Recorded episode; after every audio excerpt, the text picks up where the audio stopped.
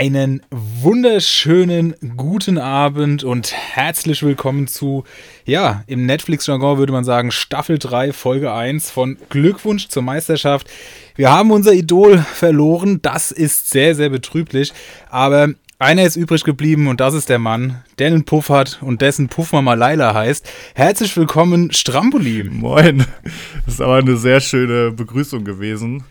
Ich war am Wochenende auf Ja, einem, äh, selbstverständlich. also zwei meiner besten Kumpels haben 30. Geburtstag gefeiert. Da lief das Lied auch rauf und runter. Ich glaube, wenn man aktuell auf Malle ist, da kommt man da gar nicht drum rum. Ne?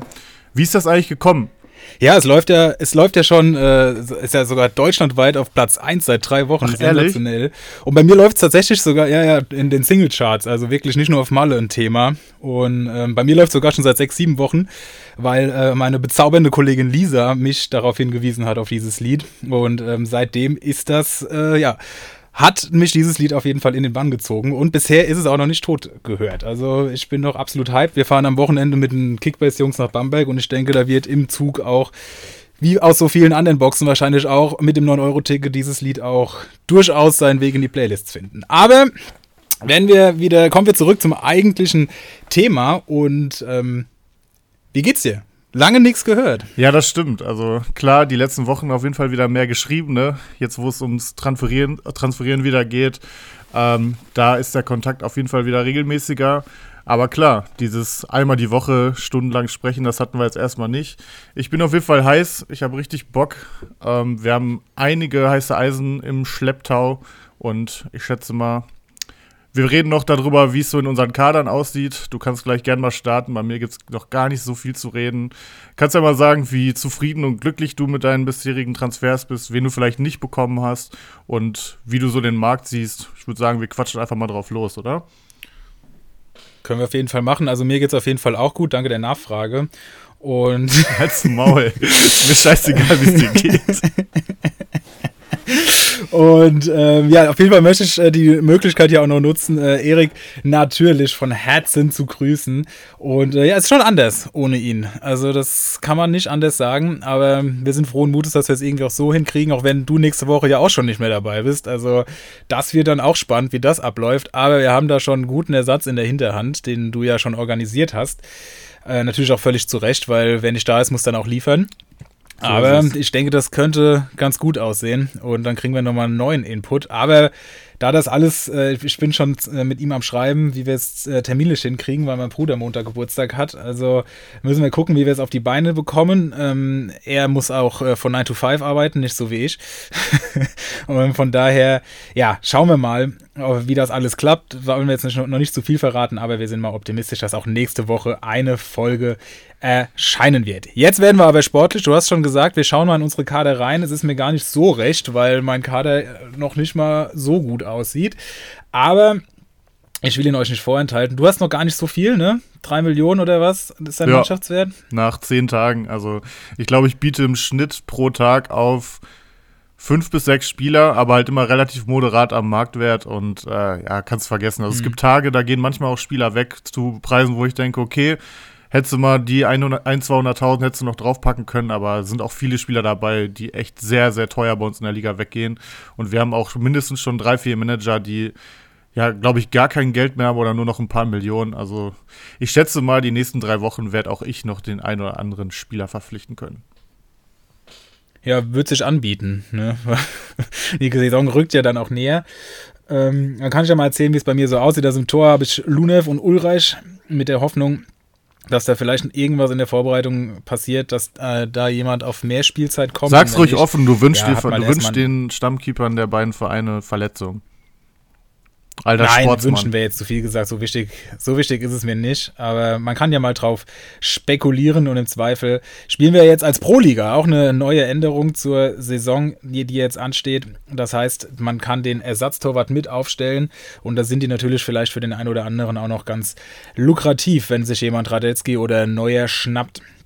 Und dann kann ich den vielleicht dann auch entsprechend weiterreichen. Ja, Iago habe ich jetzt heute verpflichtet, habe ihn Erik vor der Nase weggeschnappt. Wir spielen ja jetzt in einer Liga, also diese ganzen Gespräche, die wir hatten, wenn ich dann mal in Liga 1 bin, die sind jetzt Wirklichkeit, die Realität ist jetzt eben Liga 1 und da ähm, kon konnte ich heute Morgen sehen, auch eine Neuerung, die meisten von euch da draußen werden es wissen, weil sie wahrscheinlich in Pro-Ligen spielen, dass äh, ich Erik knapp überboten habe und das hat mich dann doch schon gefreut, hat er direkt auch einen Spruch für bekommen, weil ich traue Iago dieses Jahr richtig was zu.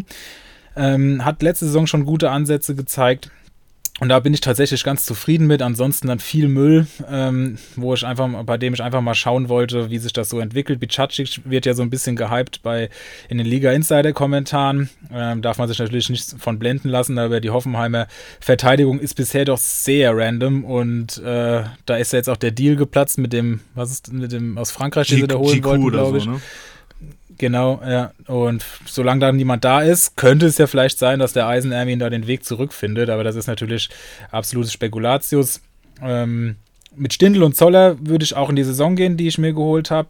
Gerade Zoller finde ich sehr attraktiv für den aktuellen Preis. Hat er letztes Jahr auch losgelegt wie die Feuerwehr, bevor er sein Kreuzbandriss sich geholt hat. Bochum natürlich, da werden wir vielleicht auch nochmal drauf zu sprechen kommen, dieses Jahr mit Vorsicht zu genießen im Vergleich zur letzten Saison. Das zweite Jahr ist oft das schwerste. Aber Zolle eigentlich immer gut gewesen und für dreieinhalb Millionen, ich habe glaube ich für 3,7 bekommen, ähm, würde ich mir den mal anschauen. Und wir hatten ja schon über Stindel geschrieben, dass du da den nicht ganz so stark siehst. Ich habe ihn glaube ich für 8 Millionen gekauft, 7,5 Millionen ist er Stand heute wert. Gladbach, auf die, über die werden wir auf jeden Fall noch reden, weil da gibt es massig Redebedarf. Ist natürlich enorm gut besetzt vorne, aber wir wissen ja, dass in Comunio auch gerne mal 20 bis 30 Minuten reichen. Das heißt, selbst wenn er nur eingewechselt würde, was man auch jetzt noch gar nicht abschätzen kann, meiner Meinung nach, kann da einiges gehen. Und allein der Name Stindel, wenn der ein Tor schießt, dann wissen viele Manager auch, was der schon geleistet hat. Ich hoffe, dass es dann nochmal hochgeht. Das letzte Testspiel hat mich da wieder ganz zuversichtlich gestimmt. Da hat er ein Tor geschossen und eins vorbereitet. Von daher, er macht auf jeden Fall auf sich aufmerksam. Und dann habe ich noch ein, zwei Namen drin. Dieses wirklich komplettes Gemüse. Wenig von Frankfurt noch als Talent. Mal gucken, wenn, das ist ja auch oft so, wenn die ein gutes Testspiel machen, dass sie dann auch so einen kleinen Hype entwickeln. Vielleicht passiert da was. Ansonsten hat sich da auch noch nicht so viel getan. Habe auch schon ein paar Euro verloren natürlich, habe aber auch ein paar gewonnen. Insgesamt stehe ich aktuell unter 40 Millionen. Aber habe auch, wie gesagt, schon drei Spieler jetzt im Kader, die ich so mit in die Saison nehmen würde, mit denen ich ganz zufrieden bin. Ich hoffe, du erzählst mir jetzt nichts anderes. Nein, auf keinen Fall. Also das mit den Ersatztorhütern ist meiner Meinung nach auch einfach nur smart. Ich mache das Gleiche. Ich habe zwar erst einen bekommen, ähm, aber ja, irgendwann stehen die, also ich weiß nicht, wie es bei euch ist. Bei uns sind, glaube ich, erst zwei oder drei Keeper weggegangen, aber irgendwann sind die ganzen Keeper verteilt und natürlich werden sich die Manager dann auf die Suche nach den Ersatztorhütern machen. Und dann können sie rumkommen und schöne Millionen zahlen für so einen Gral oder so von Frankfurt. Auch wenn der vielleicht sogar nur dritter Keeper ist. Ähm, ja, kurz zu Bicakcic. Ich weiß nicht, ob du gerade äh, die App vor dir hast, weil das Bild ist ja wohl einfach nur Gold. Ja, es ist, glaube ich, schon ein paar Jahre alt. Mit Trikot in der Buchse und vor allem einfach mal so richtig wieder Comunio-like in einer völlig, in völlig scheiße abfotografiert. Einfach viel zu breit. Es ist einfach der Hammer. Ähm, ich weiß nicht, ob er spielt. Ich glaube das auch nicht. Ähm, ich glaube nicht, dass Hoffenheim an so einem ja, liest sich guten Verteidiger wie dem Gico dran ist, den er nicht bekommt und dann einfach keinen mehr kauft. Aber ähm, ja, ich sehe gerade vom Marktwert, der ist ja eher am Steigen. Ich weiß nicht, für wie, wie viel du ihn geholt hast. Wahrscheinlich unter eine Million, oder? Bicacic. Bicacic. Äh, nee, für 1,1 oder so, weil er da noch bei 800.000 oder was stand. Ja, okay. Also, ja, ist jetzt auch gerade halt schwierig, in eine neue Liga zu kommen, mal so ein bisschen erstmal die Fühler auszufahren. Was muss man bieten? Was äh, reicht nicht? Also ich wurde jetzt auch schon ein, zwei Mal überboten bei Spielern, die ich auch gerne gehabt hätte. Und da war ich dann ein bisschen zu geizig, weil es ist noch, wie gesagt, noch sehr schwer einzuschätzen. Manche gehen relativ nah am Marktwert weg, manche, bei manchen wird richtig drauf gedonnert, auch ja, teilweise nach Prinzipien, die ich noch nicht so ganz nachvollzogen habe. Aber es ist auf jeden, macht auf jeden Fall Bock. Und es ist viel Aktivität da, das kennst du ja sowieso aus deiner Liga. Jupp. Und ähm, da geht es ja, glaube ich, richtig rund. Also ich glaube, da wird weniger sparsam an die Sache rangegangen, wenn ich allein schon am ersten Transfertag gesehen habe, was da abgegangen ist bei euch. Ja, auf jeden Fall ähm, der Luca Buchala, Buchalinho, der jetzt neu bei uns in der Liga ist, der hat direkt mal richtig reingehauen. Ich glaube, der hatte nach dem ersten Tag auf einmal acht oder neun neue Spieler in seinem Kader und äh, war am nächsten Morgen etwas entsetzt. er hatte immer nur im äh, Podcast gehört, dass Liga 3 so krass overpaid wird, aber letztendlich waren dann doch die meisten eher vorsichtig am ersten Tag und er hat sich richtig gegönnt. Also da waren Sachen bei wie Toussaint für 3 2 und so. Aber auch ein paar Spieler, die erst teuer aussahen, so wie so ein Neuhaus, hat er, glaube ich, auch 800.000, 900.000 über Marktwert geholt, die dann aber auch in die Richtung gestiegen sind. Also letztendlich im Nachhinein war das gar nicht so schlecht. Ich bin mit dem auch im Austausch. Ähm, also ich glaube, im Endeffekt war es gar nicht so schlecht. Also ich werde auch nachher bei den heißen Eisen, glaube ich, mindestens zwei Spieler nochmal von ihm nennen. Ähm, aber Ui. ja, ja, also ich, ich war auch an einem Spieler schon dran, da werde ich nachher mehr zu sagen, aber da bleibt er leider hart. Ähm, was ich noch bei deinem, zu deinem Kader sagen wollte, also Iago finde ich auf jeden Fall gut. Für 4-3 kann man, glaube ich, auch machen. Hat jetzt 90 Punkte geholt, ich glaube 100 sind auch drin und dann ist das auf jeden Fall ein fairer Punkt. Den Chia Rodia, ähm, ich kenne den jetzt nicht so gut, aber ich habe gelesen, dass das wirklich ein großes Talent ist. Und Echt? Ich habe den jetzt eigentlich bewusst nicht genannt, weil ich den, äh, weil ich glaube, dass ich da daneben gelegen habe. Nö, würde ich so nicht sagen. Und ich sag mal, der ist sicherlich kein Startelf-Kandidat erstmal, aber die spielen mit Dreierkette und wenn sich dann mal einer, einer verletzt, ich weiß nicht, ob der vielleicht Option 4 ist. Ich glaube, Velkovic ist da auch noch, ne? Von daher kann auch sein, äh, dass der erstmal nicht viel Spielzeit kriegt, aber wenn es jetzt nicht äh, auf die Millionen, die er wert ist, ankommt, kannst du den, glaube ich, erstmal beobachten. Und ja, Zoller wollte ich noch sagen, finde ich auf jeden Fall für den Preis auch super. Ich habe keine Ahnung, warum der so günstig ist. Bei uns war er leider noch nicht da. Aber ich finde den auch aktuell deutlich interessanter als Hofmann, den ich dann doch noch mehr als Wundertüte bezeichnen würde. Und ja, bei Stindel, ähm, wie du schon sagst, das Risiko ist halt nicht so groß, weil er einfach einen Namen bei Comunio hat. Ich warte halt einfach so ein bisschen drauf, dass er wirklich mal langsam abbaut, weil als Offensivspieler, der bald 34 Jahre alt wird, ähm, würde es mich zumindest nicht verwundern, wenn einfach mal der Leistungsknick irgendwann kommt. Positiv für dich, heute kam ja die Nachricht bei Liga Insider, dass der Kapitän bleibt von Gladbach. Das ist sicherlich auf jeden Fall auch ein gutes Zeichen. Von daher wäre ich jetzt erstmal mit deinem Kader gar nicht so unzufrieden nach zehn Tagen, weil, wie du schon gesagt hast, du musst dich ja erstmal volle Kanne an die Liga gewöhnen, ne? Ja, das stimmt. Aber man hat ja da auch einige namhafte Konkurrenz und äh, ja, bin wirklich sehr gespannt, wie das so anlaufen wird, wenn es dann mal so langsam ernst wird. ja, ich muss auch ehrlich sagen, ich bin richtig gehypt auf eure Liga. Ähm, ich bin sehr gespannt, ob Erik doch mal zurückschlägt, weil äh, gerade die Hörer, die vielleicht nächstes Jahr dazugekommen sind, man kann jetzt halt auch den Eindruck haben, Erik wäre halt äh, einfach nicht so ein guter Manager, aber der hat vor drei Jahren oder so, hat, ich glaube, wo ich angefangen habe, den Podcast zu hören, da war er amtierender Meister. Das heißt, der hat es geschafft, Bacardi zu schlagen. Ähm, von daher, eigentlich hat er viel mehr drauf. Also, wenn der wieder in Form kommt, du bist jetzt dabei, Bacardi dabei, dann hast du noch ein paar, ähm, die immer mit oben dabei sind noch. Also, ich bin wirklich gespannt, wie das im Kawasaki, Nauminio, das ja, sind schon einige. Der W, genau, der das ist auch mal oben dabei. Schon einige gute, ja. Ähm, also, ich bin wirklich, wirklich sehr gespannt auf eure Liga. Ja, man sieht auch so, dann bei Spielern, die neu in die Liga kamen oder bei denen Wechselspekulationen da sind, dass die halt äh, nicht liegen bleiben, sondern dass da entsprechend drauf geboten wird. Also es ist, macht schon Bock ja. auf jeden Fall. Ja, also bei uns macht es auf jeden Fall auch Bock. Ich muss äh, zugeben, ich hatte bis ja, Ende Juni noch nicht so den Hype, ähm, aber jetzt 12, 13 Tage später kann ich auf jeden Fall sagen, er ist total wieder da. Ähm, ich habe richtig Bock, gucke jetzt auch wieder viel bei Liga Insider, quatsche auch mit vielen über Transfers und so. Ähm, also ich bin auf jeden Fall langsam wieder richtig drin. Ähm, und ja, in Liga 3 haben wir ein paar Neuzugänge. Ich würde die einfach mal kurz mit einem herzlichen Will herzlich willkommen vorlesen. Das ist einmal der Buchalinho. Der erscheint auch direkt, wenn ich auf unsere Liga gehe, weil der schon einen Marktwert von 36,8 hat. Also ich glaube, da ist nicht mehr viel äh, mit Geld übrig. Dann haben wir J.K. Ruling. Rossinho, Giraldo 97 und Malu van Basten, den du ja, glaube ich, persönlich kennst, der es bislang übrigens ziemlich gut yes. macht, finde ich. Also der hat mit Brand einen Transfergewinn gemacht. Der scheint nicht zu overpayen. Also bislang gefällt mir das. Ähm, wir beide haben auf jeden Fall den niedrigsten Mannschaftswert aktuell. Aber das heißt ja nicht, dass sich das nicht schnell ändern kann. Ne? Ja, bin gespannt. Also guter Mann, hat aber in, der, in den Zeiten, liebe Grüße an ihn, die wir gemeinsam gespielt haben, wenig um Titel mitspielen können, außer vielleicht mal ein Pokal oder so. Aber auf die Saison gesehen kam da insgesamt ja kein, kein, Me kein Meistertitel auf jeden Fall bei raus. So viel kann man sagen. Liebe Grüße nochmal. Das wird ihn jetzt sicherlich freuen, das zu hören. okay. Ich würde sagen, dann gucken wir uns doch einfach mal ein paar Spieler an, die wir äh, für diese Saison empfehlen wollen und die einen aktuellen ganz guten Eindruck oder vielleicht auch nicht so guten, du hast ja auch ähm, eher kalte Eisen, habe ich gesehen, äh, mitgebracht. Und wir haben das Ganze ja so ein bisschen kategorisiert nach äh, in die, ja, was haben wir gesagt? Preis, klassische Preis-Leistung, heiße Eisen, dann Newcomer vielleicht für die neue Saison, beziehungsweise Schnäppchen, die unterm Radar laufen. Ähm, Neuzugänge und Superstars, die wir aktuell günstig oder zu günstig finden. Und ähm, du darfst dir aussuchen, mit welcher Kategorie wir loslegen sollen. Ich würde sagen, äh, wir lassen den allseits beliebten Perlentaucher ablaufen und fangen dann mit den Neuzugängen an. Jetzt bin ich aber mal gespannt. Herein, wenn's kein Taxifahrer ist. Servus. Voila. Braucht ihr noch einen Perlentaucher?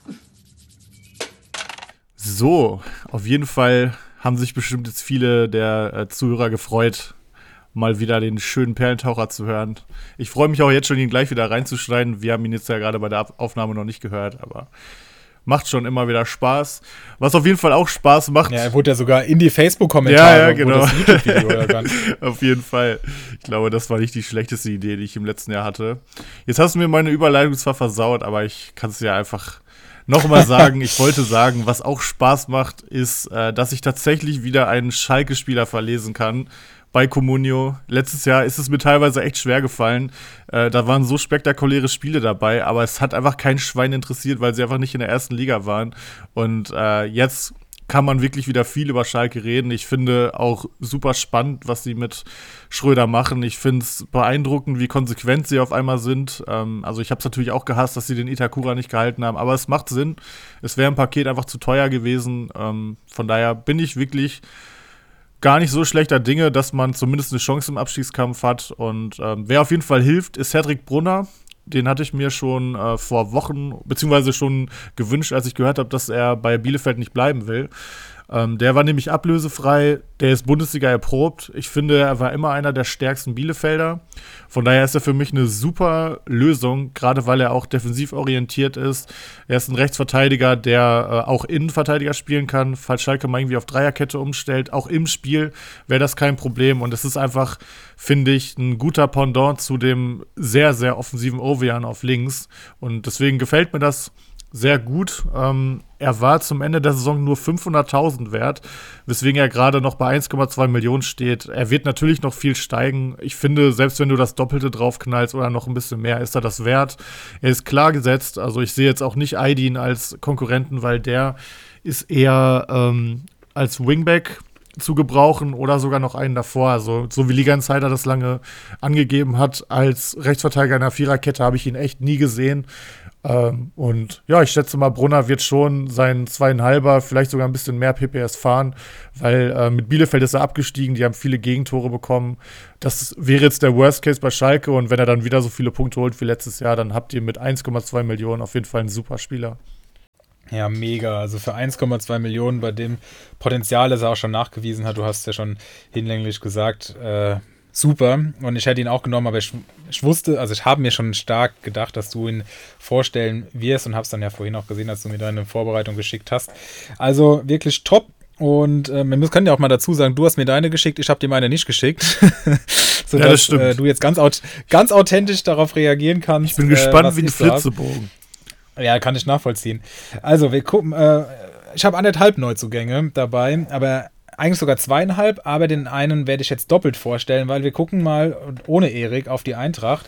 Und da ist festzustellen, dass Smolcic oder Ongine, oder wie auch immer man ihn ausspricht, ähm, vor der aus Salzburg kam, den, den Posten von Martin Hinteregger wohl ergänzen oder ersetzen werden, was natürlich vielen Frankfurtern sicherlich wehtut. Würde mich nochmal interessieren, wie Erik jetzt abschließend zu der Personalie steht. Können wir vielleicht ja dann bei Gelegenheit gerne mal hier nochmal ein bisschen diskutieren. Aber jedenfalls einer der beiden wird den Posten wohl übernehmen und wenn ein Dicker, der ja auch noch wackelig ist, was den Verbleib angeht, den Verein auch noch verlassen sollte, wer weiß, könnten sogar beide in die Mannschaft rücken, wenn dann bei Dreierkette, wenn es dann bei Dreierkette bliebe, muss man natürlich sehen. Viele Fragezeichen, aber beide sind noch unter drei Millionen zu haben. Entsprechend, äh, wenn man sich da den richtigen aussucht, könnte das ziemlich erfolgreich sein. Und ich traue auch der Eintracht einiges zu, trotz der Doppelbelastung. Und ähm, könnte natürlich schon sein, dass das ganz interessant wird. Also Onguene steht bei 2,9 Millionen knapp und Smolcic bei 2,4. Wenn die sich, wenn der eine sich einigermaßen festspielt, es ist, dann ist das sicherlich attraktiv. Und es erinnert mich so ein bisschen auch von den ähm, von den Umständen, also Smolcic ist ja auch Kroate und Ongene, was ist denn der? Der ist Kameruner, glaube ich. Aber eben auch farbiger Verteidiger aus, äh, aus dem, nee, ich glaube Kameruner. Ah, okay. Äh, aus dem RB-Lager. Ähm, erinnert mich so ein bisschen, natürlich nur in Leid, an die Situation letztes Jahr Simakin gegen Guardiol bei Leipzig. Und da, ich meine, Leipzig ist natürlich nochmal eine, Nummer größer oder größer nicht, aber sportlich erfolgreicher als äh, Frankfurt. Aber trotzdem hat sich da ja das auch sehr bezahlt gemacht, da den richtigen zu ziehen. Und letztlich, wenn man, äh, wenn, wenn beide gespielt haben, waren ja beide auch wirklich gute Kandidaten. Also, das würde ich definitiv im Auge behalten, wer sich hier durchsetzt. Wenn du jetzt picken müsstest, wer glaubst du, ist eher an Spieltag 1 in der Startelf? Weil das wäre ja eher wichtig, ne? Also jetzt perspektivisch, ein, der es ein paar Wochen braucht, der ist jetzt für den ersten Spieltag erstmal nicht so interessant, ne? Das stimmt. Ähm, da, ich will, will mich da nicht aus dem Fenster lehnen, weil ich da zu wenig bei Frankfurt drin bin. Ähm, aber Ongenese, glaube ich, schon, schon länger bekannt. Das, also die, die Verpflichtung und vielleicht ist das ein Vorteil für ihn. Mhm. Beide auf jeden Fall schon viele Spiele gemacht, also in ihren Heimatligen. Natürlich sind, war das Österreich und Kroatien, aber nichtsdestotrotz haben schon einige Erfahrungen gesammelt. Muss man die Testspiele im Auge behalten, auf jeden Fall. Kann ich, will ich jetzt nichts zu sagen, es wäre einfach zu unfundiert.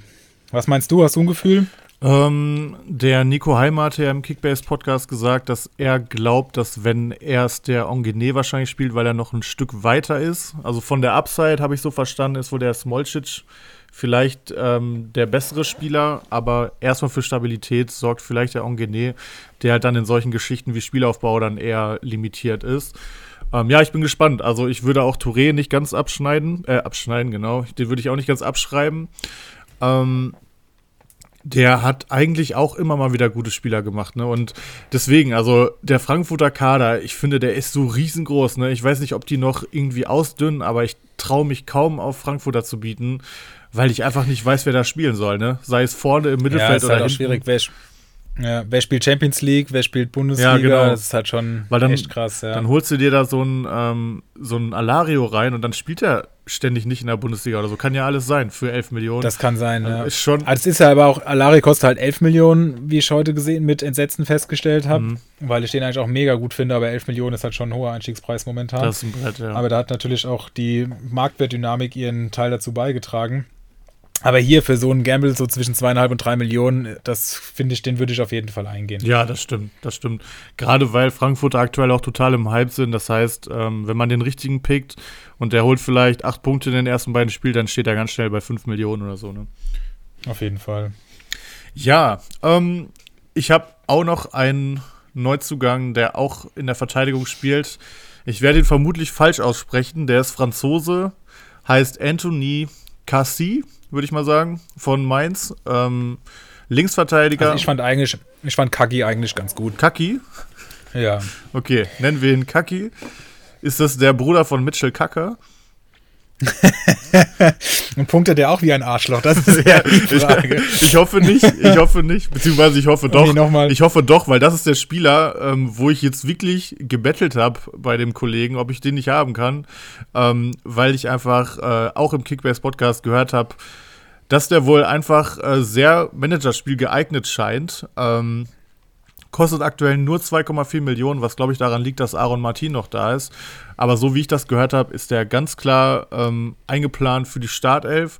Der hat auch jahrelang in Frankreich ähm, bei Montpellier, glaube ich, gespielt. Stammspieler hatte einen super Sofascore. Also ich habe es mal umgerechnet. Ähm, der hätte umgerechnet circa 110 Punkte bei Comunio letztes Jahr geholt mit einem Tor.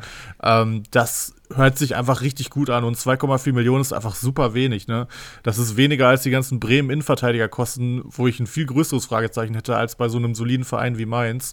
Ähm, von daher sehe ich da auf jeden Fall Potenzial, dass der irgendwie seinen äh, Dreier-PPS fährt. Und dafür wäre er auf jeden Fall ein richtiges Schnäppchen. Das einzige Risiko, was man halt ein bisschen hat, ist, dass Aaron vermutlich wirklich bleibt äh, und er sich nachher vielleicht doch nochmal durchsetzt, aber aktuell sieht es eigentlich nicht danach aus. Plus, er kann auch Innenverteidiger in der Dreierkette spielen. Habe ich auch gelernt.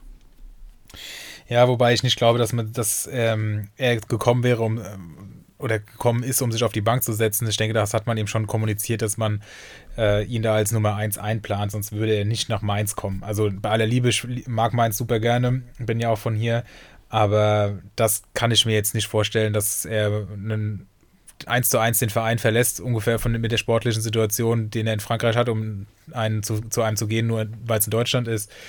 Schwierig. Interessant, aber als Fun Fact, ich habe jetzt gerade mal parallel so ein bisschen gegoogelt. Ähm, die Bildzeitung hat vor, was haben wir, jetzt haben wir, ja, vor zwei Wochen getitelt, oder das heißt getitelt, eine Schlagzeile rausgebracht, mit, oder einen Artikel mit der Schlagzeile, Kaki, ich bin wegen Nia KT gekommen. Das ist natürlich schade, muss man das ganz klar sagen.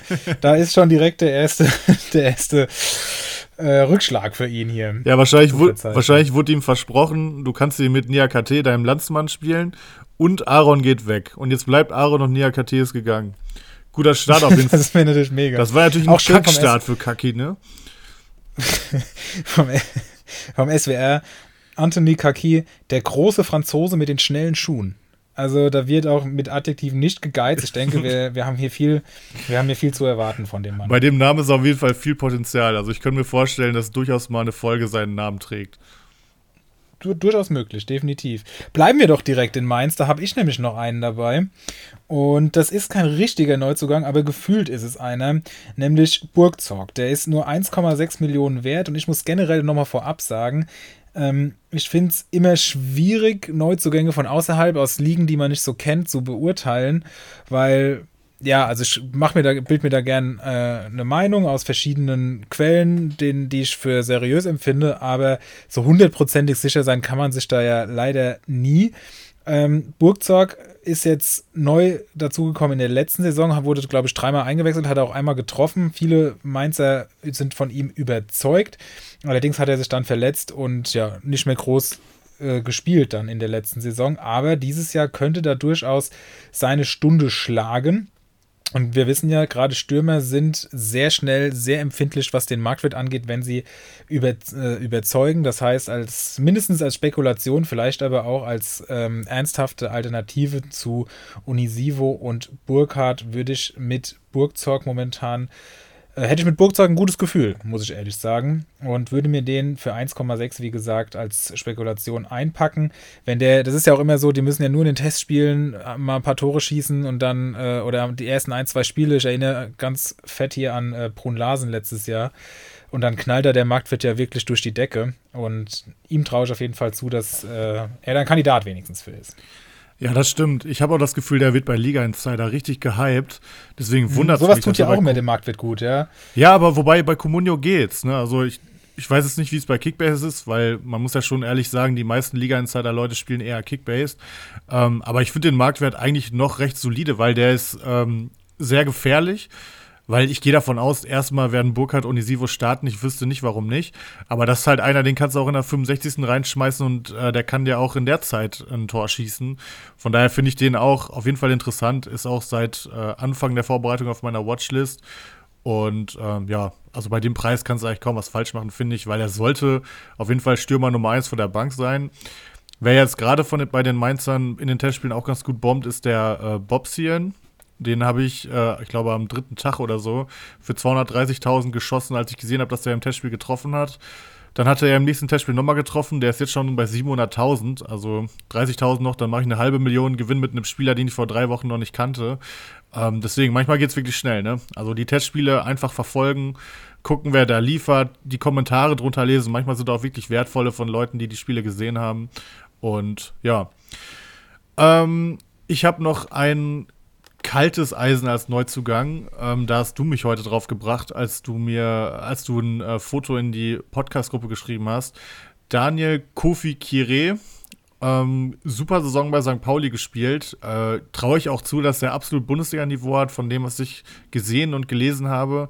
Aber der kostet einfach 8,2 Millionen. Also es ist ja üblich, dass Neuzugänge erstmal zu teuer sind. Also so schön es ist, dass ein Aller, Manet, Adeyemi, dass die in, Liga, dass die in die Liga kommen, ähm, sofern sie nicht direkt, nachdem sie äh, ins Spiel gebracht werden, auf den Transfermarkt kommen und du mit denen Geld machen kannst, sind sie einfach die ersten Monate völlig wertlos, weil sie viel zu teuer sind. Ich erinnere mich da auch an Leroy Sané, der, glaube ich, in der ersten Saison nie unter 30 Millionen war oder so. Ähm, und genauso ist es halt bei vielen Neuzugängen. Aber ähm, bei Kire verstehe ich nicht, ähm, dass er die 8 hält, weil er eigentlich so ein Kaliber ist, das erstmal hochgeht, aber dann Stück für Stück runtergeht, hätte ich gesagt. Aber der bleibt irgendwie da kleben. Und ähm, boah, 8,2 sind ein absolutes Brett. Also für eine Million weniger kriegst du einen Höfler, der schon jahrelang bewiesen hat, dass er ein guter Comunio-Spieler ist. Äh, und bei all der Klasse, die er hat, also ich glaube wirklich, dass er eine gute Rolle spielen kann. Bei Freiburg finde ich 8,2 viel zu viel und kann mir gut vorstellen, dass man da einige Millionen äh, einfach nur in den Sand haut, äh, in den Sand setzt, wenn ähm, er die ersten Spiele nicht sofort liefert. Absolut, ich will da auch gar nicht mehr groß zu sagen, weil ich merke, Henrik, wir haben schon die halbe Stunde voll und wir äh, sind gerade mal bei den Neuzugängen und haben uns, ich glaube, die größte Kategorie noch nicht mal angefangen. Daher würde ich doch sagen, gehen wir wirklich zu den heißen Eisen oder sollen wir die, ähm, die Schnäppchen noch in, die, in den Perlentaucher packen? Also ich finde, das gehört alles zusammen, oder? Ich habe also sind für mich ja, alles heiße schon, Eisen. Aber wir wollen ja, ich bin heiß, wir müssen hier die Jingles mal wieder rausholen, so, aus, Motten, stimmt, aus der stimmt. Mottenkiste raus. Ja. Von daher, Hast ähm, du recht. Die müssen, wir müssen heute wieder mal alles auffahren, was wir haben. Eigentlich war das auch falsch dass wir den Perlentaucher eben gespielt haben, weil klar, wir machen doch die ganze Zeit schon heiße Eisen. Eigentlich müssen wir den Perlentaucher nachher beim, äh, bei dem Programm machen. Aber gut, jetzt ist zu spät. Wir müssen erstmal wieder reinkommen. Die Hörer werden es uns sicherlich verzeihen. Dann würde ich sagen, machen wir jetzt die heißen Eisen und machen dann einfach mit heißen Eisen weiter. so sieht's aus. Alles klar, Abfahrt. Die heißen Eisen.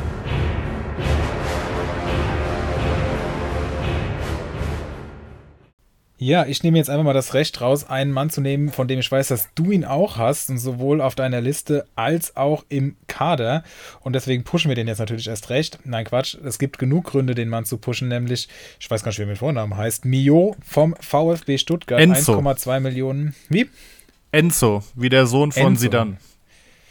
Okay, ich dachte wie der Gründer von Ferrari. Ähm, 1,2 Millionen, Enzo Mio vom VfB Stuttgart. Ähm, letzte Saison sieben Punkte gemacht, das ist ja noch nicht außergewöhnlich, aber 19 Jahre jung und der Mann macht in den Testspielen auf sich aufmerksam, also wirklich. Und ähm, sein Marktwert, da, der reagiert entsprechend und steigt rasant. Ich glaube aber, dass du sogar noch ein bisschen mehr zu ihm sagen kannst. Ja, definitiv. Also bei uns war er vorgestern auf dem Markt und ähm, er war einer der Spieler, die ich mir ganz, ganz groß auf die Watchlist geschrieben habe. Er kam mit 900.000 bei uns drauf. Ich habe ihn für 1,8 geholt. Hört sich erstmal wild an, aber ähm, das Zweitgebot war, glaube ich, bei 1,6 irgendwas. Von daher war es sogar notwendig. Also, das war an dem Samstag. Ich hatte erst 1,7 drin, habe dann besoffen nachts nochmal 1,8 draus gemacht, aber Gott sei Dank nicht 2,8 oder so. ähm, aber ich gehe davon aus, dass er eine große Rolle spielen wird bei Stuttgart ähm, weil die spielen aktuell in den Testspielen immer im 3-5-2 mit zwei Sechsern und einem Zehner. Und ähm, ja, der Karasor sitzt ja in Urhaft. Echt auch wilde Geschichte. Ich habe den als sehr sympathisch wahrgenommen. Bin gespannt, was da rauskommt. Und ähm, der Mangala wechselt eventuell. Und äh, ja, da wird auf jeden Fall was frei. Also Endo ist natürlich gesetzt. Selbst wenn Mangala bleibt, könnte Mio auf die 10 gehen. Ähm, und wenn Mangala nicht spielt, könnte er auch auf die 8 gehen. Du hast natürlich noch einen Nate und einen Ahamada, die auch gerade auf sich aufmerksam machen. Also Stuttgart hat wie immer einfach super viele Talente. Aber ich glaube, Mio ist der, der am weitesten ist. Und ich bin mir ziemlich sicher, dass er vielleicht nicht Startelf spielen wird, wenn Mangala spielt, aber zumindest einer der ersten Einwechselspieler sein wird. Und ich denke, äh, für 1,2 Millionen aktuell einen Spieler kaufen, der vermutlich einen Platz im Kader einnimmt und einfach massig Upside hat, ähm, die braucht man am Anfang auch, wenn man halt auch die geilen Spieler haben will, ne? Definitiv. Okay. Du darfst direkt weitermachen. Jawohl. Äh, ich fange, ich mach mal weiter mit einem Spieler, wo ich nicht gedacht hätte, dass ich den als Schnäppchen mit da, dazu nehme. Aber Carlos Grueso kostet aktuell nur 280.000. Ähm, er hat nie mehr als 46 Punkte geholt. Ich glaube, letztes Jahr 15 oder so. Ähm, aber hat laut dem Augsburg-Experten im Kickbase-Podcast, oh, ich sag zwar auf Kickbase-Podcast, glaube ich, ne? Ich sage einfach nur noch im Podcast, weil diese Reihe da, die analysieren jedes Team, das ist auf jeden Fall hilfreich. Vielleicht war das auch dumm, dass Ja, ich das jetzt gesagt absolute habe. Empfehlung auch für Leute, die kein Kickbase spielen und nur Communio. Zu den Personalien erfährt man da wirklich viel. Also das kann man sich auf jeden Fall mal anhören. Ja, also Unsere Kollegen. es, es sind schon, also man merkt schon ähm, Qualitätsunterschiede. Also manche Leute haben wirklich mal im Verein gearbeitet und können wirklich gute ähm, Sachen beitragen. Der von Schalke zum Beispiel, wo ich jetzt sagen würde, wo ich auch tief drin bin, der war jetzt nicht so gut. Der hat mir jetzt keinen Mehrwert gegeben. Aber insgesamt ist es schon eine gute Sache.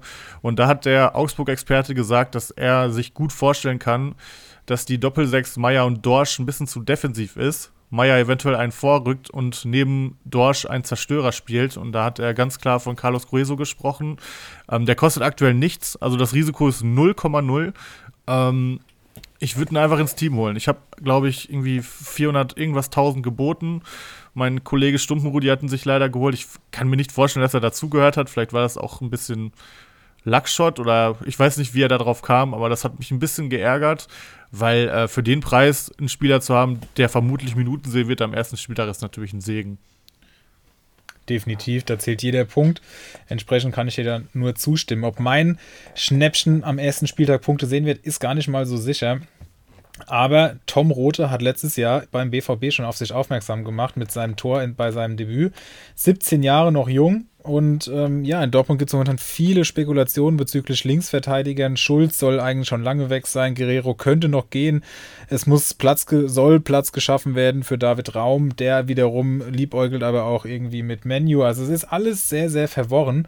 Und ich glaube auch nicht, dass Tom Rote in den ersten Spielen ähm, Stammspieler sein wird. Aber er ist, und das hat die letzte Saison gezeigt, dran am Team.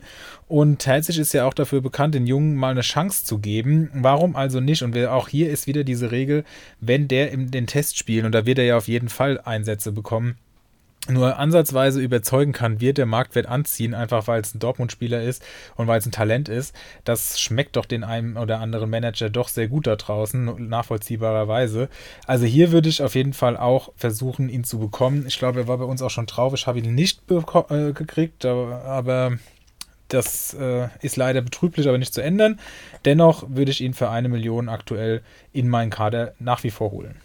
Ja, und du weißt ja, wer ihn geholt hat. Und zwar dein wunderschöner Podcast-Kollege. Wir, Wunderschön. wir hatten ja vor, vor ein paar Tagen hatten wir über ihn gesprochen. Ich hatte dich ja angeschrieben, wie du zu ihm stehst. Ähm, hab ihn geholt, ähm, fühle mich aber nicht so gut mit ihm. Also es macht mir ein bisschen Hoffnung, dass du ihn nennst. Generell schön. Also ich habe gefühlt noch nichts geholt und trotzdem sind zwei meiner Spieler, eigentlich die einzigen beiden Spieler, die ich habe, die keine Platzhalter sind, in deinen Schnäppchen gelandet. In deinen, von dem Mann, der zwei Jahre lang durchrasiert hat. Von daher fühle ich mich da jetzt doch wieder ein bisschen besser mit. Das Problem ist nur, Rote fällt jeden Tag, ich habe den, glaube ich, für 1,36 geholt und seitdem ist er konsequent jeden Tag äh, 50 bis 80k gefallen. Von daher, wenn ihr zuhört, mein Podcast-Kollege Felix rasiert durch die härtesten Ligen in ganz Deutschland. Glaubt ihm. Kauft rote, overpaid ihn. Seht zu, dass da nicht mehr rote Zahlen stehen, sondern grüne. Ich danke euch. So, haben wir doch hier noch un- unseren Dienst getan. Ey, du hast noch ein Schnäppchen, oder? Einen habe ich noch. Ähm, ja, wobei es fast ein bisschen getrickst ist, weil er auch ein Neuzugang ist. Aber ich wollte noch mal kurz auf Leo Greibel von Schalke hinweisen, weil er einfach nichts kostet. Der steht bei 470.000.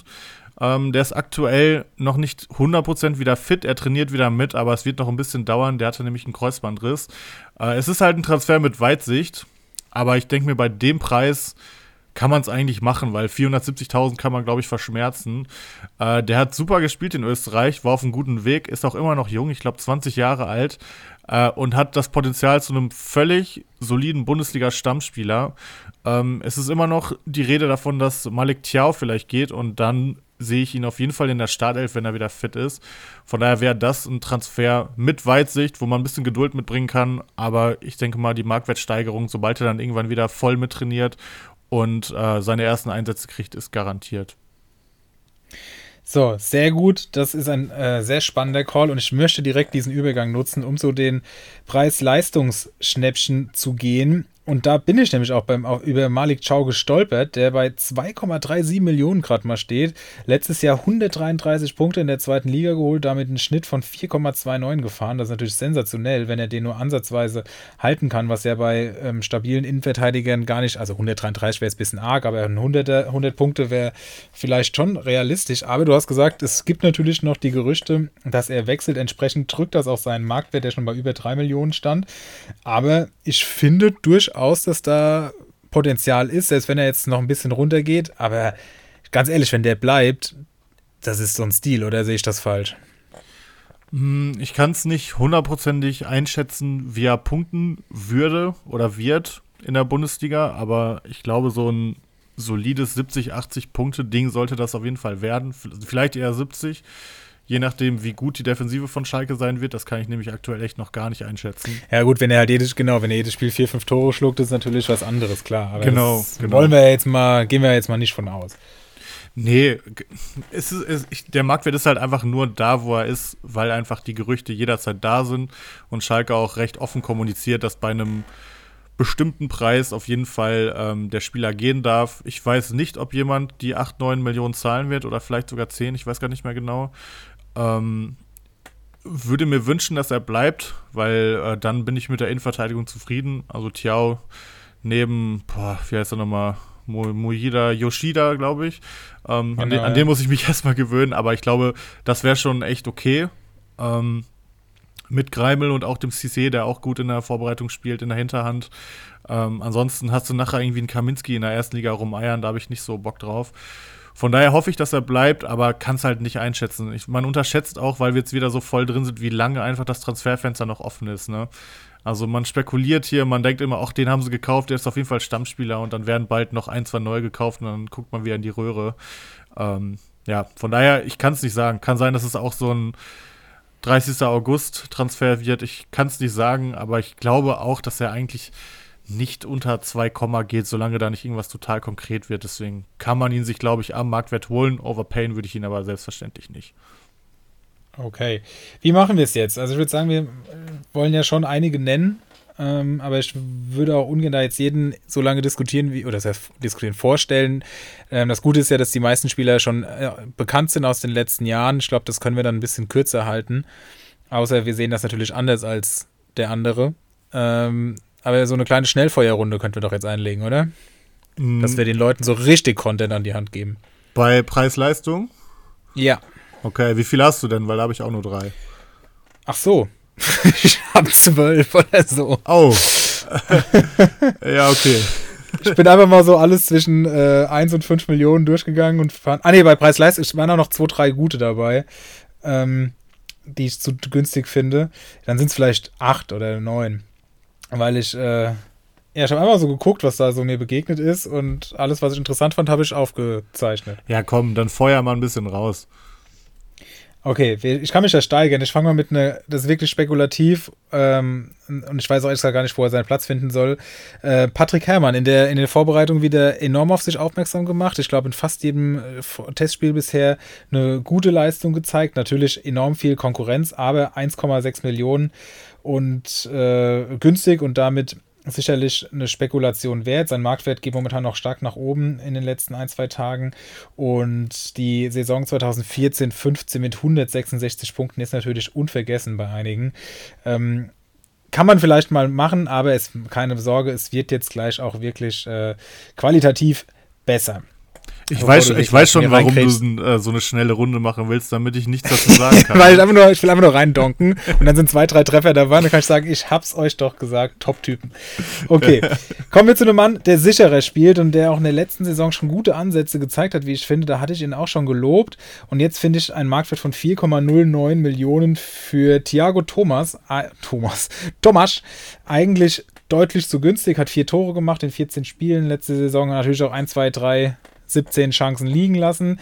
Aber ich fand, das sah schon gar nicht so schlecht aus dafür, dass er neu in die Liga kam. Ist halt auch erst 20 Jahre jung und sollte bei Stuttgart eigentlich gesetzt sein. Und Stuttgarts Team sieht eigentlich auf den ersten Blick, wenn da mal alle fit sind und kein Corona haben, richtig ja, ich will nicht sagen richtig gut, aber schon ganz ordentlich aus für eine, zumindest eine stabile Mittelfeldposition. Und wenn man da einen Stürmer für 4 Millionen mitnehmen kann, warum nicht? Also da kannst du gerne sagen, wenn du es anders siehst. Aber es geht ja vor allem auch darum, dass man so ein bisschen spekuliert, wer könnte in, zu, am zweiten, dritten Spieltag vielleicht auch dann ein paar Millionen teurer sein.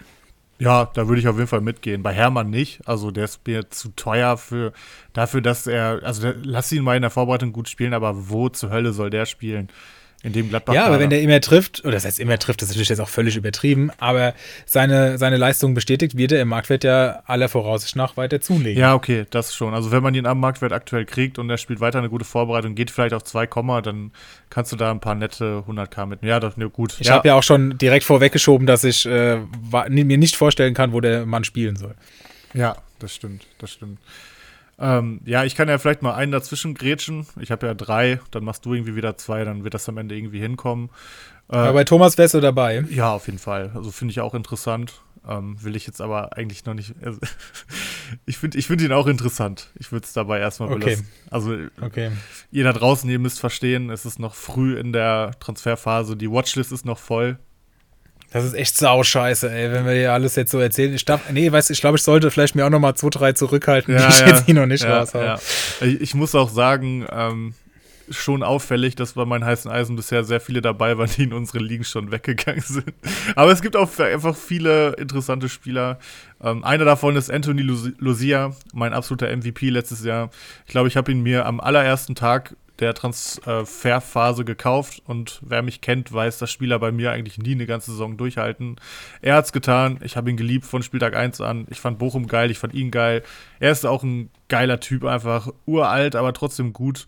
Hat über 100 Punkte geholt. Ihr könnt ja mal bei Comunio eingeben, Mittelfeldspieler, die letztes Jahr 100, gepunkt, 100 Punkte geholt haben, unter 6 Millionen. Ich glaube, da findet man ein oder zwei Namen.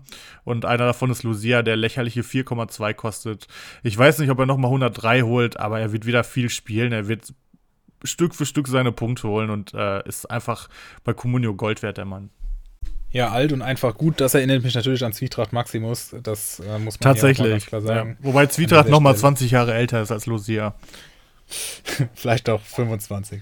Aber es kam neulich ein Paket zu mir nach Hause und da war der Preis des äh, Nextus Cups drin, das Kicker-Quiz. Richtig geil, habe ich mich sehr gefreut. War irgendwie auch ein cooles Gefühl, dass man für seine Communio-Leistung, also für den Nextus Cup, äh, für, das Halb, für den Halbfinaleinzug, äh, für seine Communio-Künste auf einmal Post nach Hause bekommt. Fand ich sehr, sehr cool.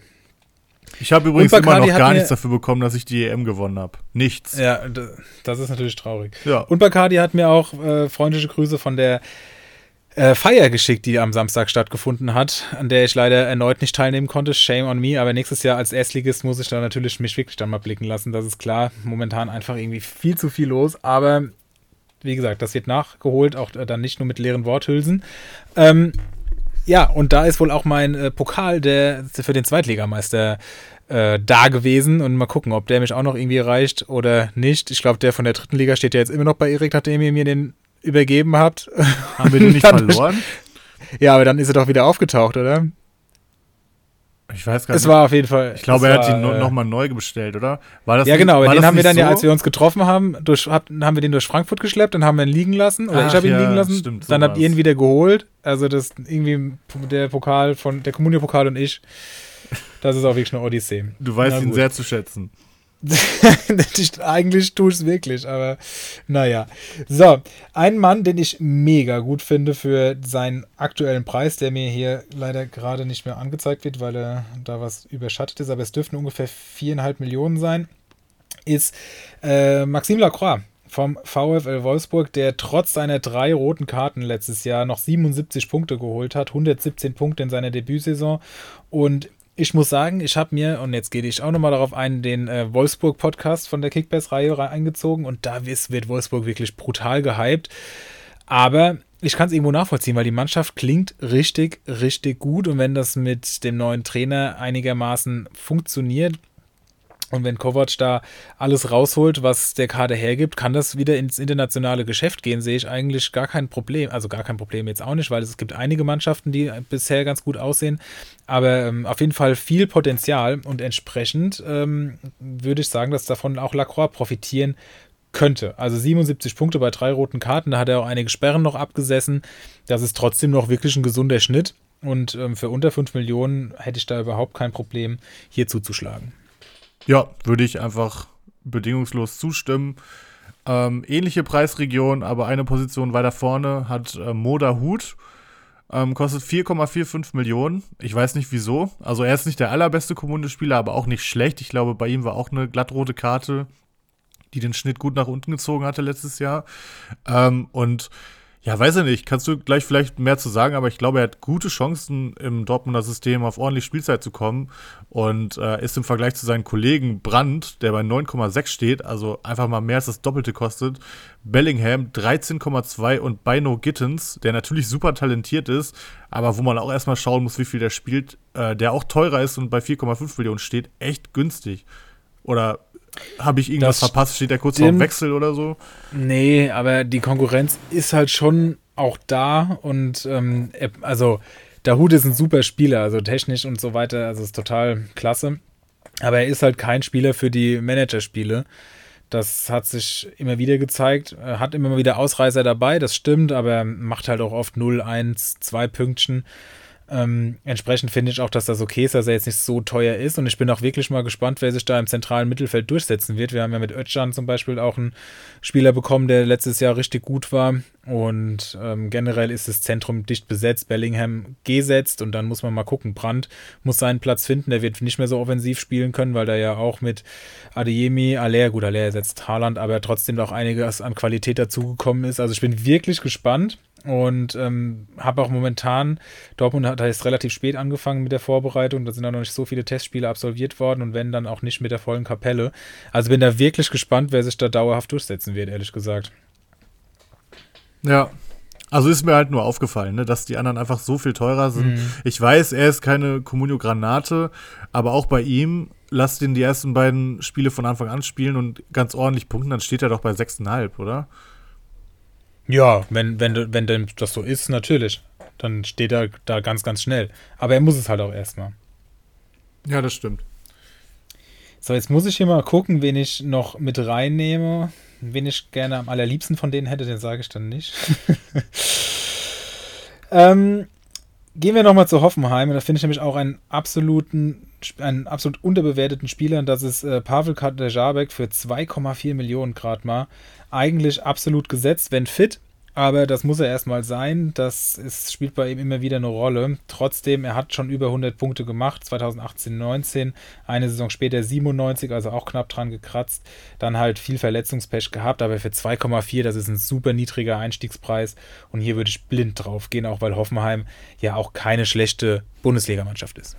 Ja, würde ich mitgehen. Ich glaube, letztes Jahr hat er nicht so gut gepunktet, auch in den Spielen, wo er gespielt hat.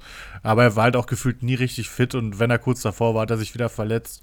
Ich glaube, aktuell ist er fit, genau wie Hübner. Ich glaube, die kann man beide auf dem Schirm haben. Plus äh, mein letzter Preis-Leistungsspieler, der auch bei Hoffenheim spielt, Kevin Vogt 2,03 Millionen ist einfach so ein Spieler, den man sich für ein geringes Budget in den Kader holen kann, finde ich. Ähm, weil auch wenn noch ein neuer Innenverteidiger kommt, wird der wahrscheinlich eher Posch ersetzen und Kevin Vogt wird weiterhin in der Zentrale spielen. Und sind wir ehrlich, die nächste Hübner-Verletzung lässt auch nur auf sich warten. Deswegen ähm, kann ich mir vorstellen, dass Vogt dieses Jahr viele Spiele macht. Er ist keiner, der sechs, sieben Rohpunkte holt. Vielleicht mal, aber eher selten. Er ist auch keiner, der fünf Saisontore macht. Aber so ein zweieinhalber PPS traue ich ihm zu. Und wenn du das dann auf 30 Spiele hochrechnest, ist es für zwei Millionen auf jeden Fall auch eine solide Geschichte. Definitiv. Und du hast ihn jetzt zweimal genannt, dann will ich ihn auch noch nennen. Ähm, den hatte ich nämlich auch in meiner Liste dabei. Benny Hübner, drei Millionen aktuell wert. Hat schon gezeigt, was er kann in, äh, aber das ist jetzt auch schon ein paar Jahre her, 16, 17, 17, 18, äh, 116 und 113 Punkte gemacht und dann war irgendwie der Wurm drin. Jetzt hofft man, dass er da wieder dran anknüpfen kann, ist eigentlich auch der einzig wirklich fähige Spieler in der Hoffenheimer Abwehr. Also da ist noch nicht so richtig Qualität da, die man da vielleicht eigentlich noch bräuchte in der Innenverteidigung zumindest oder in der Dreierkette, die da Stand jetzt aufgeboten wird. Und da äh, würde ich aktuell auf jeden Fall mitgehen. Aber du hast gesagt, die nächste Verletzung lässt nur auf sich warten, aber dann äh, verkauft man ihn eben direkt wieder. Von daher hätte ich da jetzt, stand jetzt kein Bauchweh mit ihn zu verpflichten. Und auch der ist ein Spieler, der in der Community sehr, sehr beliebt ist. Also da glaube ich auch nicht, dass der Marktwert, wenn er fit bleibt, unter die drei Millionen fällt. Ja, gehe ich mit. Okay, willst, willst, du noch was droppen oder sollen wir zu den Stars kommen? Mm, dann würde ich einfach noch sagen, dass ich auch äh, Hübers für 4,3 Millionen momentan deutlich, deutlich, deutlich zu günstig finde. Also was der letzte Saison gezeigt hat, das war wirklich brutal. Du hast ja in deiner wirklich äh, Respekt davor ähm, sehr umfangreichen Prognose für die neue Saison Köln schon beleuchtet und ihnen da kein so gutes Zeugnis ausgestellt, was die nächste Saison angeht, was ich ehrlich gesagt in weiten Teilen auch nachvollziehen kann. Aber Hübers traue ich auch zu, unabhängig von der sportlichen Situation von Köln, weiterhin seine Punkte zu machen. Insofern, die, das gilt da genauso, nicht jedes Spiel mehrere Gegentore schlucken und dann somit der Sofascore nach unten gezogen wird. Aber was seine individuellen Fähigkeiten angeht, hat er letztes Jahr sich echt zu einer absoluten Rohpunktemaschine entwickelt und für 4,3 Millionen finde ich den wirklich top. Ja, auf jeden Fall. Also auf jeden Fall. Hat ja auch einige Spiele letztes Jahr verpasst und trotzdem irgendwie, was hast du gesagt, 85 Punkte oder so. Ja, ähm, genau. Ja, ist würde ich wieder drauf bieten, auf jeden Fall. Also, ähm, ob er den gleichen PPS hält, keine Ahnung, aber selbst wenn er ein bisschen schlechter ist für das Geld, kann man auf jeden Fall machen. So. Kommen wir zu den teuren Jungs. Ich muss vorab sagen, ähm, ich habe vier, also ich habe zwei Stars und ich habe zwei Spieler, bei denen ich glaube, dass sie Stars werden. Das zählt ja sicherlich auch, oder? Mhm. Ja, dann fang mal an. Gut, dann fange ich an mit einer Geschichte, die schnell erzählt ist. Kingsley Coman kostet 8,6 Millionen gerade, ist so günstig, weil er die ersten beiden Spiele noch gesperrt fehlt. Danach geht er safe auf 11 bis 13 Millionen. Ähm, ich gehe davon aus, dass er die nächsten Wochen, wenn es näher an Spieltag 1 rangeht, sogar noch günstiger wird. Und äh, ja, muss, muss man dann selbst entscheiden, ob Spieltag 1 für einen super wichtig ist, dass man direkt äh, die volle Kapelle ähm, aufs Spielfeld bringt oder ob man auf Marktwertgewinn aus ist, weil ich glaube, einfacher als beim Fall Kingsley Command kann man nicht Geld machen bei Communio. Das stimmt, ähm, gebe ich dir generell recht. Mag auch diese Herangehensweise prinzipiell sehr. Allerdings ist natürlich jetzt auch die Frage, wie sich das gestaltet bei Bayern, weil mit Manet natürlich einer dieser Außenstürmerpositionen, insofern Lewandowski bleibt alles noch sehr spekulativ, aber ähm, eigentlich schon besetzt ist und dann sind da doch einige starke Spieler, die sich da um die Position streiten. Wie du hast vorhin schon richtigerweise gesagt, wir sind noch früh in der Saison oder in der Saisonvorbereitung.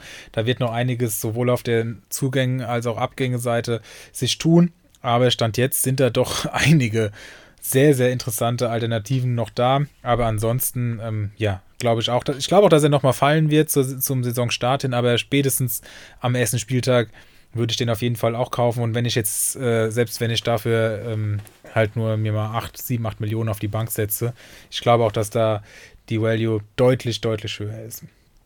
Ähm, wen ich deutlich zu günstig finde, das ist Kerem Demir bei 9,1 Millionen für letzte Saison 130 Punkte, davor 112, 95, 150 äh, dann mal nur 59 und davor 144. Also der hat wirklich schon zuhauf gezeigt, was er kann. Ist ein absoluter Sofascore-Liebling. Und da wir jetzt noch verletzt ist, braucht Leverkusen meiner Meinung nach seine Kreativität. Natürlich hat man auch hier im Zentrum einige Alternativen, aber solange Wirtz ausfällt, kann ich mir nicht vorstellen, dass auf dem hier bei Technik und Übersicht verzichtet wird. Also den finde ich wirklich gut und ich traue Leverkusen vor allem auch sehr viel zu dieses Jahr. Von daher ist es vielleicht gar nicht so schlecht, dann noch einen Spieler unter 10 Millionen aus der Offensive sich in den Kader reinholen zu können. Also super günstig finde ich ihn nicht, aber ähm, ich traue ihm auch auf jeden Fall eine Mega-Saison zu. Ich kann mir vorstellen, dass er nach der Hinrunde vielleicht schon, keine Ahnung, 85 Punkte auf dem Konto hat oder so.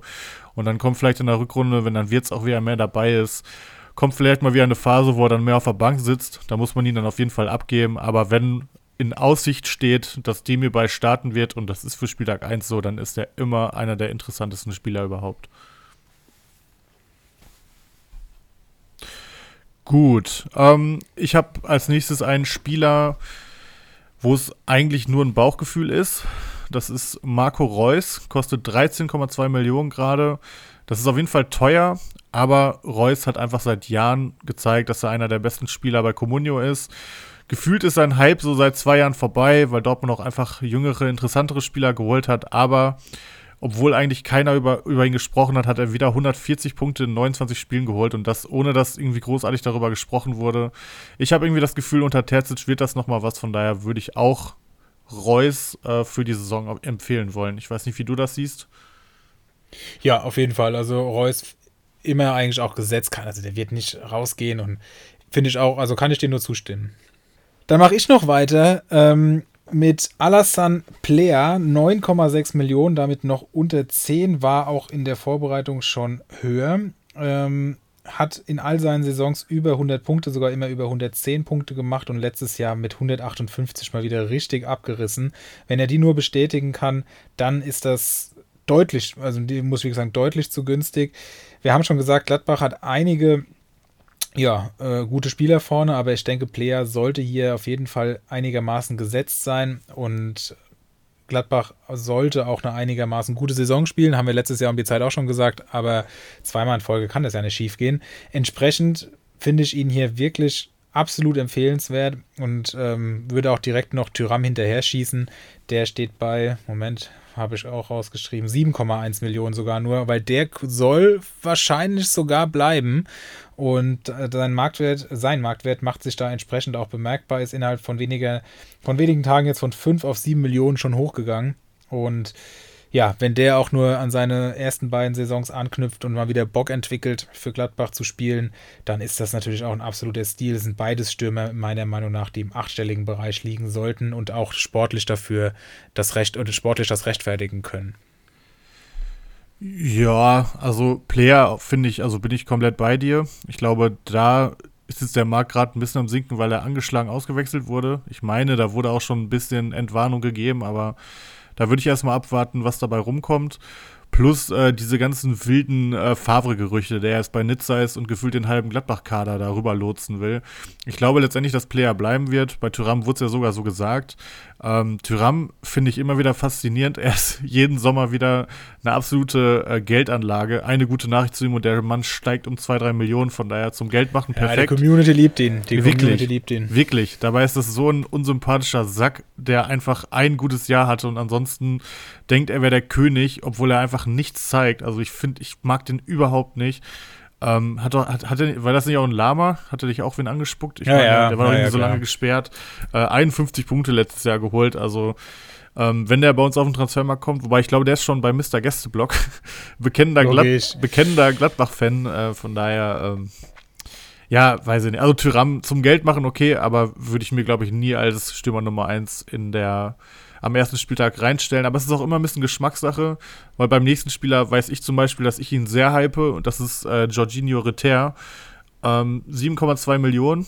War vor ein paar Tagen bei uns auf dem Transfermarkt für 7,9. Ich hatte 8,5 geboten, glaube ich. Und äh, der Keiler Genuss Nun hat sich für 8,6 irgendwas geschnappt. Das hat mich ja. schon ein bisschen geärgert. Allerdings ist er jetzt auch gut gesunken die letzten Tage, weswegen ich dann doch irgendwie damit leben kann. Aber ähm, ich kann mir wirklich gut vorstellen, dass es seine Saison wird. Letztes Jahr kam er viel von der Bank, ähm, hat in Anführungszeichen nur sieben Tore geschossen als Stürmer und hat trotzdem 113 Punkte geholt. Da frage ich mich, äh, wie viele Punkte holt er bitte, wenn er 15 macht, die ich ihm absolut zutraue in einem gut funktionierenden System mit neuem Trainer. Ähm, ich kann mir vorstellen, dass es seine Breakout-Season wird und dann wird er langfristig nicht 7 Millionen wert sein, sondern 13 oder so. Ja, also bei Rüther ist ja wirklich, also jeder spricht ja davon, also jeden, den man über ihn reden hört, sagt, das wird seine Saison, das wird der Durchbruch. Äh, ich glaube es eigentlich auch, aber wenn irgendwie alles sagen, das kann eigentlich gar nicht gut gehen. Aber ja, dann ist das so wie bei Salai letztes Jahr. ja, zum Beispiel. Aber der ist schon mega, mega gut und aber 8,6 sind natürlich auch, die Keiler bezahlt hat, sind natürlich auch echt schon ein Einstiegspreis. Also das ist schon eine hohe Wette. Bin sehr gespannt auf jeden Fall. Und das ist halt auch ein Spieler, der einfach Bock macht, wenn man den hat, weil er so geile Ballaktionen ja, auch hat. Das, da macht das gleich nochmal doppelt Spaß, das, so einen Spieler in, seiner, in seinem Kader zu haben. Ja, ich, ich bin durch, genauso. mach du doch direkt weiter noch mit deinen Stars oder kommenden Stars. Ja, ich habe einen äh, kommenden Star noch, den habe ich von gestern auf heute nicht bekommen. ich glaube, der ist auch bei, ähm, bei dem äh, Buchalinho. Also ich glaube, ich, glaub, ich habe vier Spieler von ihm genannt insgesamt. Ich hoffe, der dreht jetzt nicht vollkommen ab. Ähm, war mir gar nicht so bewusst, aber ich glaube, der hat Stach, Ja, jetzt habe ich schon gesagt, Stach. ja, wunderbar. So, der hat Kevin Vogt, der hat äh, Kaki. Ich meine, der hatte noch einen, den ich hier. Na, ist ja auch egal. Auf jeden Fall, vielleicht sind es doch nur drei. Ähm, Anton Stach kostet aktuell 5,7 Millionen.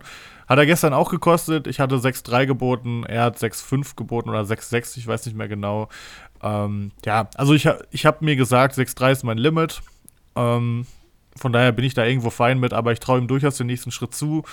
Er hat nur ein Tor gemacht. Ich kann mir durchaus vorstellen, dass da mehr dazukommen. Ähm, er ist immer besser geworden bei Mainz. Er ist Nationalspieler und ja, er ist halt auch einfach nicht irgendwie wie manche denken können, so ein defensiver Sechser bei seiner Größe, sondern der spielt Box to Box, der kommt teilweise über außen, der ist schneller als man denkt, der ist technisch besser als man denkt, der ist dribbelstärker als man denkt. Ich finde, es ist echt ein geiler Spieler.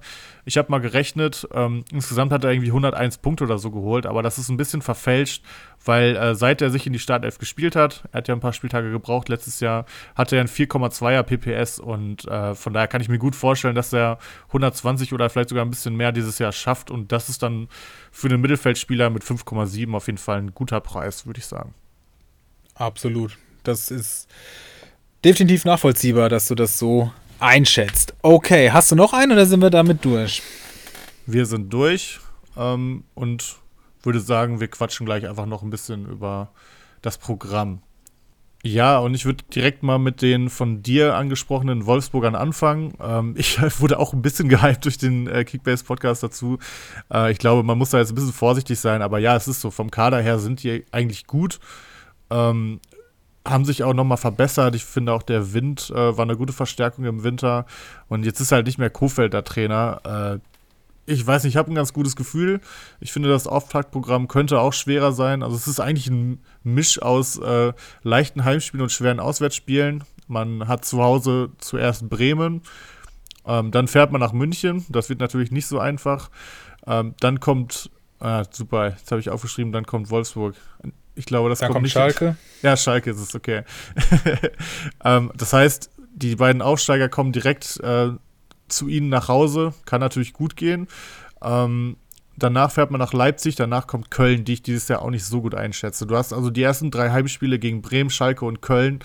Ähm, ich denke mal, gerade so die Offensivspieler, Wind, ein Matcher, vielleicht auch ein Waldschmidt, der gerade in der Vorbereitung richtig viel locht, ähm, könnten auf jeden Fall interessant für den Start sein. Und ich könnte mir vorstellen, dass Wolfsburg auch die ersten drei Heimspiele gewinnt und vielleicht ja sogar an einem guten Tag auswärts auch mal in Leipzig oder in München einen Punkt holen kann. Ja, auf jeden Fall. Also ich finde auch gerade aufgrund der ähm, ersten beiden Heimspiele das sehr, sehr interessant und da muss man halt den sauren Apfel des Bayern-Auswärtsspiels mitnehmen. Wen ich habe, sind die Gladbacher. Also die haben es mir wirklich angetan, muss ich sagen, weil die spielen, die haben nicht nur diese interessanten Spieler, die noch gar nicht mal so teuer sind, verhältnismäßig, sondern eben auch ein wirklich interessantes Auftaktprogramm. Es geht los gegen Hoffenheim zu Hause, dann auf Schalke, dann zu Hause gegen Hertha. Gut, dann muss man nach München und dann kommt Mainz, die ja auch alles andere als auswärts stark waren in der letzten Saison. Also bis auf Bayern eigentlich ausschließlich machbare Gegner. Drei von fünf Spielen äh, finden zu Hause statt. Also Gladbach neben den guten Kader und den äh, vielen positiven Prognosen auch ein gutes Auftaktprogramm, was die Spieler für mich nochmal attraktiver macht. Ja, würde ich auch mitgehen. Gladbach halt tendenziell immer sehr teuer. Also ich würde mir zum Beispiel auch super gerne einen Itakura, äh, den ich auf Schalke vermissen werde, äh, in den Kader holen. Steht aber zum Beispiel auch bei 6,5 Millionen jetzt. Ne? Neuhaus bei 9 so ein Player, ne, der war preislich gut, aber war auch teilweise sehr teuer. Da gefallen mir die Preise von den Mainzern, zu denen ich jetzt kommen will, eigentlich meistens echt besser. Die fahren zuerst nach Bochum, kriegen dann Union zu Hause, fahren dann nach Augsburg und haben dann mit Leverkusen und Gladbach stärkere Gegner. Aber gerade die ersten drei Spiele finde ich absolut machbar. Ähm, Mainz unter Bo Svensson auch einfach immer solide, finde ich. Man hat einfach einige Spieler, so wie so ein Wittmar, der neue Kaki, Stach, Leitsch hinten drin, ähm, Hack, wenn er spielt. Du hast einfach viele Spieler, die die gut Punkte holen können, die aber einfach nicht die Welt kosten. Deswegen ist Mainz immer so eine meiner Favorite-Mannschaften, was Comunio angeht. Und ich denke, bei dem Programm könnte es auch ganz gut hinhauen am Anfang der Saison. Auf jeden Fall. Dann kommen wir nochmal zurück zu den vorhin schon angesprochenen Frankfurtern. Die empfangen am ersten Spieltag zum Auftakt die Bayern und das ist natürlich äh, in Frankfurt ein absolutes Highlight. Da wird natürlich wird sich irgendwie vielleicht am Ende Bayern durchsetzen, aber wir wissen alle, wie gut Frankfurt immer wieder auch gegen Bayern aussah. Dann äh, ist schon Supercup, hat mit der Bundesliga jetzt wenig zu tun, aber natürlich auch ein absolutes Highlight gegen Real. Und dann bei Hertha, zu Hause gegen Köln und in Bremen. Also auch wenn das Bayern-Spiel überstanden ist, wirklich interessante Gegner. Ich weiß nicht, wann genau die Champions League losgeht, aber das dürfte da noch nicht der Fall sein. Also da auch noch gar nicht so eine große Rotationsgefahr. Da Glasner ja auch dafür bekannt ist, wenig zu rotieren, könnte da die Mannschaft, die sich dann eingespielt hat, vielleicht auch durchspielen. Würde ich jetzt einfach mal so reinhören, äh, reindonken. Und entsprechend würde ich auch äh, zum Saisonauftakt mit Frankfurt eingehen. Ja, ist auf jeden Fall ein Argument, was man mitgehen kann. Mein Problem ist so ein bisschen, bei uns ist zum Beispiel Alario seit gestern auf dem Transfermarkt, den hat jetzt keiner über Nacht gekauft. Der steht jetzt bei 11 Millionen. Ich weiß nicht, wie es dir geht, ich kann den Markt nicht ganz einschätzen, aber es wird mich jetzt auch nicht völlig umhauen, wenn er zum Saisonstart bei 9,5 steht. Und wenn er dann nicht spielt, ist er ganz schnell bei 8. Und dann stehst du da halt mit runtergelassener Hose. Also ich muss ehrlich zugeben, wir sind ja eh in sehr Frankfurt dominierten Ligen. Ich glaube, die guten Spieler werden eh teuer weggehen. Aber in diesen Ligen habe ich mit Frankfurtern eigentlich noch nicht so viele gute Erfahrungen gemacht, weil ich auch eigentlich kaum welche hatte. Ich glaube, dass wir dieses Jahr auch so sein. Also ich finde Frankfurt immer fun to watch. Ähm, mega, was für einen breiten Kader, die sich da zusammen geschustert haben. Also es würde mich nicht wundern, wenn die sogar Richtung Champions League schielen dieses Jahr. Also diesmal nicht über den Europa League Sieg, sondern einfach durch Platz 4. Ähm, aber ich weiß einfach aktuell nicht, wen ich von denen nehmen sollte. Also da, da habe ich andere Vereine weiter vorne. Zum Beispiel Hoffenheim, zu, die ich jetzt, zu denen ich jetzt kommen würde, da habe ich eigentlich immer Spieler von dem Kader. Klappt nicht immer gut. Kramaric klappt manchmal gut. Rüther.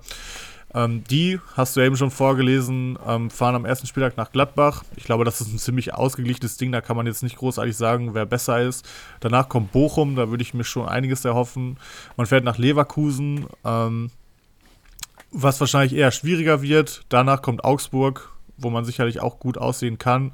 Und dann fährt man nach Dortmund, was sich schwierig anhört, aber ehrlicherweise immer Lieblingsgegner von Hoffenheim war, wenn ich mich nicht irre. Kannst du vielleicht was zu sagen? Ähm, von daher, weiß ich nicht, was Hoffenheim angeht, bin, bin, ich auch ein bisschen gehypt, weil die einfach auch ein paar gute Namen haben und wenn sich da rauskristallisiert, wer da spielt, weil die auch gerade im zentralen Mittelfeld ja echt viele Spieler haben, sind da bestimmt ein paar Namen dabei, wo ich auch mal zuschlagen werde. Ja, definitiv. Ich finde es generell so, dass irgendwie einige Mannschaften stark sind. Wir haben ja eh unsere Top 4, sage ich mal, die wahrscheinlich auch das im Großen und Ganzen wieder unter sich ausmachen werden dieses Jahr mit Bayern, Dortmund, Leipzig, Leverkusen. Aber dahinter sind so viele Mannschaften, die wirklich vielversprechend sind. Also irgendwie kann man die kann man locker die obere Tabellenhälfte als äh, interessant und relevant für Comunio betrachten, finde ich. Also, wir, ja. mal, wir haben jetzt Hoffenheim mit dazu genommen, wir haben eh schon Gladbach und Wolfsburg mega abgefeiert. Ähm, du hast die Mainzer noch ganz ordentlich eingeschätzt, wobei ich da vielleicht auch glaube, dass das schwerer wird, weil da ja die wichtigsten Abwehrspieler weg sind. Aber egal. Ähm, also wirklich interessant und ähm, bin da sehr gespannt, weil irgendjemand muss ja auch dann versagen. Stuttgart finde ich auch spannend. Stuttgart finde ich auch auf jeden Fall, ja, auf jeden Fall. Freiburg ist eigentlich immer okay, aber die sind mittlerweile auch schon teurer geworden. Zu teuer, finde ich. Ja, also ja. Freiburg war die, die, letzten Jahre immer meine Lieblingsmannschaft bei Comunio. Ich glaube, das ändert sich dieses Jahr. Wahrscheinlich, ja. Also die sind, ja, da muss man jetzt gucken, wer das neue Freiburg wird quasi.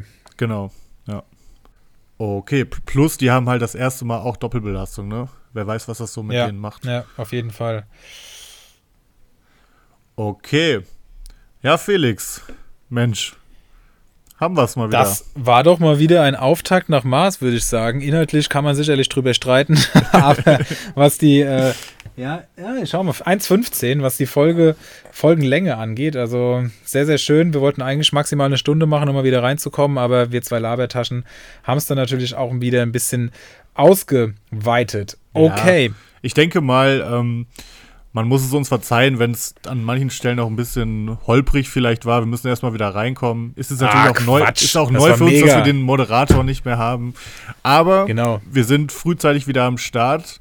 Ähm, der Kollege Florian Reinecke zum Beispiel hat es noch nicht nötig, wieder zu starten. Von Echt daher so. hoffe ich, äh, dass wir eine schöne Folge für euch zusammengebastelt haben. Und Freue mich, in zwei Wochen wieder dabei zu sein. Nächste Woche wirst du das auch super machen mit einem Kollegen, auf den ich mich auch freue. Ich werde, wenn ich Zeit finde, es auf der Filmfreizeit hören und freue mich schon, wenn ich dann wieder dabei bin. Sehr gut. Ich freue mich auch und dann hören wir uns in zwei Wochen wieder und die anderen hören mein zartes Stimmchen wohl schon nächste Woche wieder. Macht's gut, passt gut auf auf dem Transfermarkt, schlagt zu, nehmt die heißen Eisen mit. Natürlich vor allem Tom Rote, das ist klar. Und habt So, eine gute wichtig. Woche.